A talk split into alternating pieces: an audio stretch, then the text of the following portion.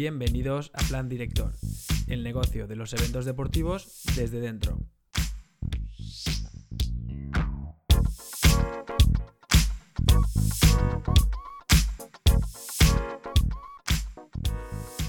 Hola a todos y todas, bienvenidos una semana más al podcast Plan Director.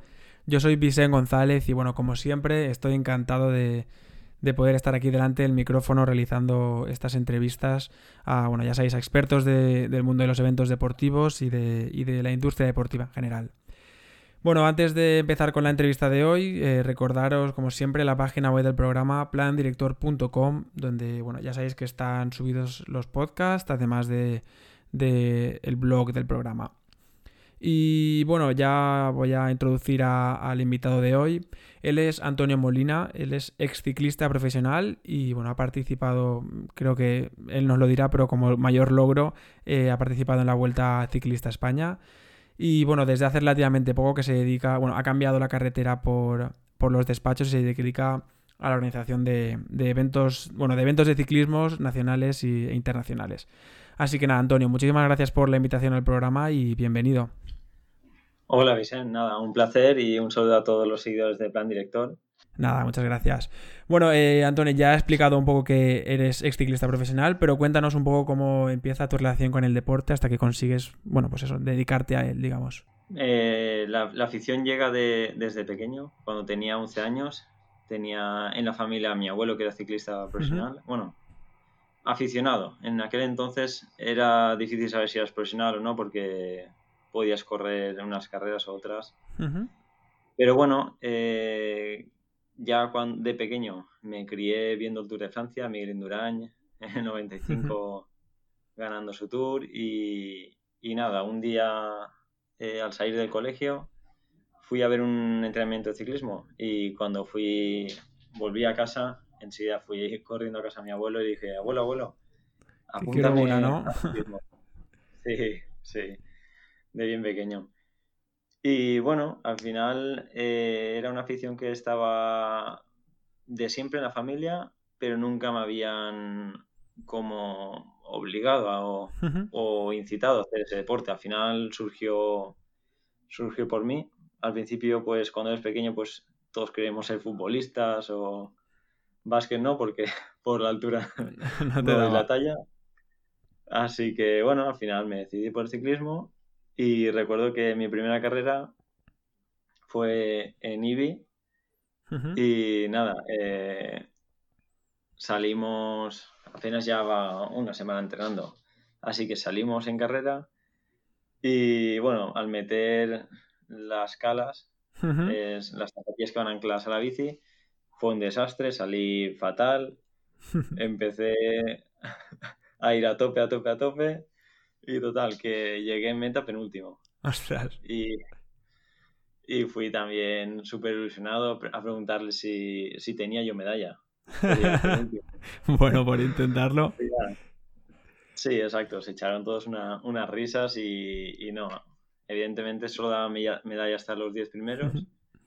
Y, bueno, me quedé sin da mi primera carrera. Fueron unas cuantas carreras así. La verdad es que en la categoría de escuelas no, no tenía yo mucho nivel. Lo máximo que fueron eh, dos terceros en, cuatro años. Así que de hacer 20 competiciones al año y solo terceros en cuatro años, la verdad es que bastante mal. Pero bueno, la verdad es que no me, no, me desanimé, seguí, di el paso a cadetes, donde ya el primer año pues ya empecé a ir más, más regular durante toda la temporada, haciendo ya algún sexto, algún cuarto, donde ya se hacen eh, entre 40 y 50 o 60 kilómetros de carrera. Ya uh de hacer como 20 máximo a hacer ya kilometradas ya más, más Y bueno, ya el segundo año de cadetes eh, seguí con mi progresión, ya hice tercero en la Vuelta a Aragón, que era la más importante del año. Y me dio pues eh, más confianza. Ya gané una carrera también. Y ya me dio, bueno, me, me surgió ya el equipo Leval, que era entre el Mircomar y el Eval eran los dos mejores equipos de la comunidad valenciana. Ya el, hice mis dos años allí, a manos de Ramón Mocholí, el director, y bueno, logré 10 victorias. Ya cuanto más kilómetros hacía, mejor iba. Ya es que... Suele pasar, cuanto más entrenas, mejores resultados. Sí, exacto, exacto. Y bueno, ya de ahí pasé al, al Comunidad Valenciana, donde hice mi primer año en el 2008 de sub-23 y también haciendo un, un, gran año en cuanto a número de participaciones en carreras. La verdad es que corrí muchísimo ese año. Muchísimo, tanto que el equipo Caja se fijó en mí. Y al siguiente año, el segundo año sub-23, ya, ya pasé a, a, manos del equipo Caja el filial del equipo profesional. Estuve tres años ahí, en, en, los cuales logré alguna victoria que otra, la, la general de la Vuelta a Navarra también. Y ya me dio el, el ganar la Vuelta a Navarra, gracias a eso, pues me dio posibilidad de ascender al equipo profesional. Ya en el 2014 subí a profesionales y estuve hasta principios de 2019 que ya pues por una lesión ya me tuve que retirar. Y bueno, ha sido al final por esta lesión lo que te ha decidido a cambiar, digamos, la carretera a, los despachos desde, desde 2019, ¿no? Que estás involucrado en la organización de, de eventos de ciclismo, ¿puede ser? Sí, así es. Al final eh, tienes que adaptarte a, las circunstancias. Al final es una lesión endofibrosis ilíaca que, que se opera, pero no para ser ciclista profesional, para hacer vida normal. Entonces todos los que se han operado han, fracasado. Y bueno, al final pues te quedas con, con las ganas de seguir en el mundo del ciclismo. Sí, seguir aportando. Al final no puedes correr, pero quieres que la gente que vaya a correr esté en las mejores condiciones y disfrute de ello. Bueno, al final esta, experiencia que, tendrás en, grandes eventos, pues al final te puede ayudar también a la organización de, estas pruebas que estás organizando ahora. Sí, así es. Al final, al, al parar ya de ciclismo profesional, pues me surgió la, posibilidad de coger la Vuelta a la Marina y, es una vuelta que, tenía yo muy vista, porque se hace mm. por la Marina Alta, Baja y, y la Safor. Y ya de, desde el punto de ciclista profesional, pues ya veía eh, que podíamos innovar en, la Vuelta a la Marina, como control de firmas en el podium, el speaker animando, animando al pueblo, que es, es cosas que interesan. Metimos eh, crono antes se hacía por puntos y ahora era una vuelta por tiempos. Al final y al cabo el ciclismo siempre ha sido por tiempos. Por tiempos. Sí, entre otros el video finish. En nuestra web podías ver eh, cada corredor, se ponía en el dorsal y, puede ver cómo entra en meta. Entonces, la, típica excusa de no, que no que he entrado, pero luego no había llegado. Exacto, y lo podías ver en nuestra web. Bueno, y cuéntanos un poco, porque este año, bueno, en 2021 eh, va a volver la, la clásica de la Comunidad Valenciana, 1969. Eh, Gran Premio de la Comunidad Valenciana, ¿no? Eh, cuéntanos un poco, esto es el retorno de lo que antes se conocía como el Trofeo Lluís Puig. Cuéntanos un poco de qué trata esta vuelta. Sí, así es. Al final, esta, esta carrera, esta clásica, le tengo yo especial cariño porque mi abuelo ya me hablaba de esta carrera y al final llegas a profesional y no tienes esta carrera, pues, la oportunidad. Como que tienes la espinita ahí clavada de, de che, una carrera que pasa por casa y no, no puedes correr. Y bueno, al final Sergio y Rubén de SLT Sport me comentaron el, el proyecto y, y claro, eh, estábamos muy ilusionados los tres en, en sacarlo, a sacarlo adelante. Es un año muy complicado por el tema del COVID, pero estamos trabajando pues prácticamente día y noche en ello.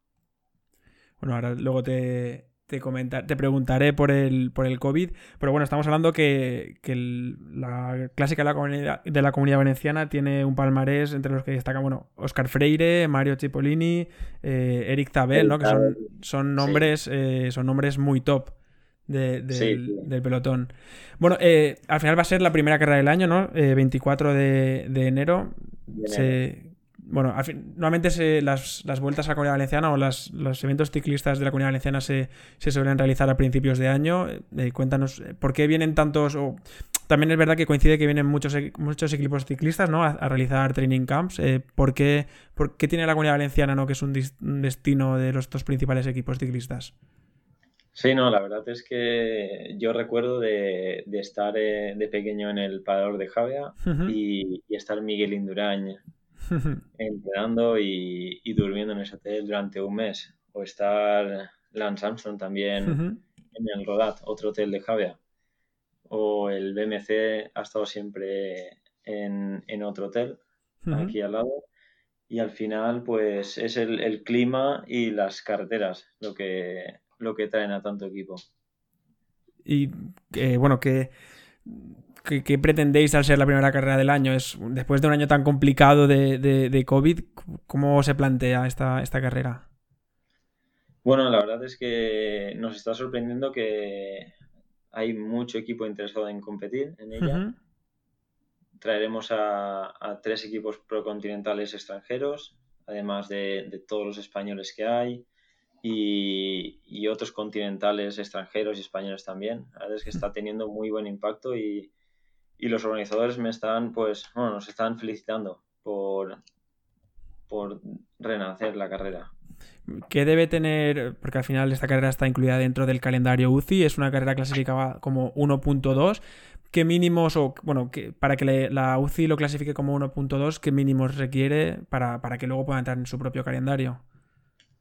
Sí, no, bueno, eh, mucho papeleo, eso sí que es verdad mucho papeleo, tienes que tener todo muy controlado. Los voluntarios, el servicio médico, el vallado de meta, que esté vallas inclinadas, eh, la zona, zona de prensa, más o menos eh, el, el control antidoping también, que cuando se termina la carrera los corredores que tengan que pasar contra el pues tengan un lugar donde, donde pasarlo. Eh, bueno, ¿y cómo se organiza un evento que al final lo, que conocemos eh, normalmente como evento deportivo es un estadio o en un recinto? Estamos hablando que una carrera ciclista tiene, bueno, en este caso la vuestra, que va desde la Nucía hasta Valencia, que ya lo habéis hecho público el programa. Eh, tiene más de 100 kilómetros, unos 150 kilómetros. ¿Cómo organizáis estos eventos para que todas las partes estén, estén, bueno, funcionen correctamente, porque hay muchísimas partes involucradas. Sí, bueno, eh, lo primero es eh, partir de la base de, lo que quieres hacer, al final la idea que tienes. Entonces luego ya es intentar ponerla en marcha. en este caso sabíamos que queríamos seguir más o menos la dinámica que, que había entonces es ya tener reuniones con diferentes ayuntamientos, instituciones, presentarles un buen proyecto, tienes que hacer un dossier donde de poder presentarlo. Una vez ya, ya se aprueba ese paso, ya es rellenar la documentación para, la UCI, ¿vale? que previamente tienes que haber solicitado la carrera bastantes meses antes. aunque, aunque eso, tiene bastante trabajo y, luego ya está el tema de recorrido, perfil, saber eh, las calles donde vas a meter, porque al final y al cabo es una caravana muy grande de coches. No puedes meterte por, cualquier sitio. Revisar recorridos, tienes que ir expresamente a hacer mil viajes. tienes que tenerlo todo muy atado. Luego ya cuando llega el, el día del evento, bueno, el día antes del evento tienes que hacer ya una, reunión con los directores, con los jueces árbitro, para, poner los puntos, eh, pues, conflictivos del recorrido, repasar el reglamento, que esté todo correcto, repasar, bueno, hacer el, la inscripción de corredores oficial.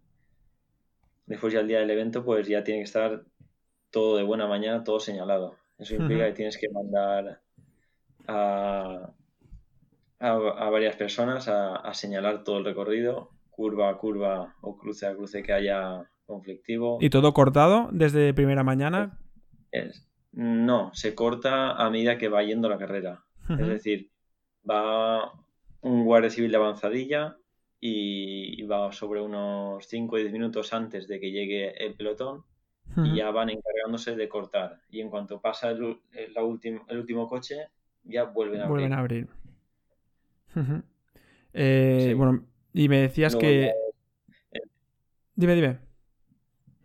No, tener preparado ya en cuanto lleguen los corredores, pues el, tienes que hacer las clasificaciones lo más rápido posible, el, protocolo del, podio, del podium, el, si hay control antidoping también, tienes que, avisar a los corredores, tener gente que se encargue de buscar a, a los corredores que tienen que pasar control y luego ya, efectivamente, evidentemente, el, desmontaje. Tienes que quitar la señalética y no se puede quedar nada por ahí, porque si no, corres el riesgo de, alguna multa. Y me decías que, claro, obviamente esto no se, no se, no se pide en unos, con unas semanas, unos meses de antelación. Vosotros lleváis bastante ya tiempo ya, eh, digamos, en el proyecto. Sí, varios años, incluso más, trabajando en él. Al final es una cosa que, no se puede hacer de, de, venga, lo pensamos este año para el año que viene. No, tiene, tiene mucho trabajo. Al final hay que tenerlo todo atado. ¿Y qué tecnología vais a seguir para, este evento? Me comentabas que vais a seguir, bueno, vais a tener un plan para realizar streaming, ¿no? Y poder ver a los, a los eh, corredores en tiempo real. Cuéntame un poco sobre esto. Sí, al fin y al cabo, el tema del COVID está haciendo difícil a los fans o seguidores estar en las carreras, entonces queremos acercar por vía streaming donde, donde la gente pueda estar al tanto y siguiendo la carrera en todo momento. Al final creemos que, que si no pueden darnos calor, por lo menos que, lo puedan ver. En teoría no va a poder haber público en, durante el recorrido. A ver, va a estar bastante limitado. La, la cosa buena que tiene el ciclismo es que es en espacio abierto y, son 150 kilómetros. Entonces, eh, gente va a ver animando. Eh, lo bueno es que no van a estar todos en un recinto cerrado o unos a los otros. Pueden distanciar, la distancia social va a ser, va a ser muy fácil cumplirla. ¿Y cómo se plantea, hablando ya un poco de, esta distancia social, cómo se plantea el evento con respecto al COVID? Por si, bueno, no sabéis hasta último momento si se va a poder hacer la prueba, esperemos que sí, pero ¿cómo se estáis planteando todas las precauciones?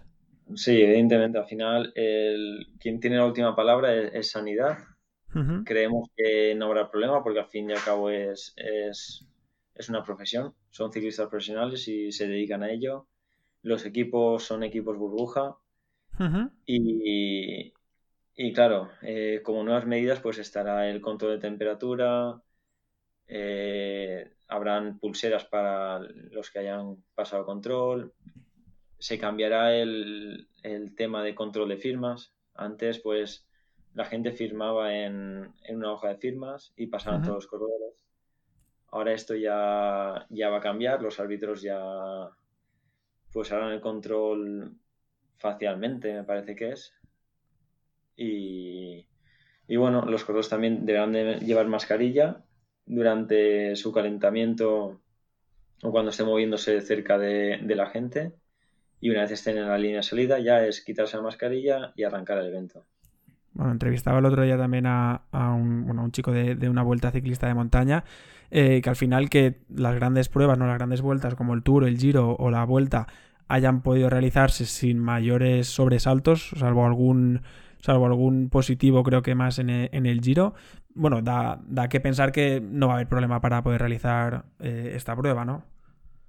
Sí, así es. Nos da esperanza y, y al final, pues bueno, son grandes organizadores, nos han servido de avanzadilla de cómo, de cómo hay que actuar es, la clásica es diferente, es un evento de un día, pero hay que tenerlo todo muy controlado. Bueno, ¿y qué previsiones de futuro tenéis de, la carrera, de la clásica de la Comunidad Valenciana? Bueno, al final hemos nacido en, en, clase 1.2. ¿Esto, es el, ¿Esto es el nivel mínimo de, calendario UCI? Sí. así es. Aquí eh, pueden correr máximo tres equipos continentales profesionales extranjeros. Bueno, eh, son dos, pero por el COVID se ha, ampliado a tres. Se han ampliado.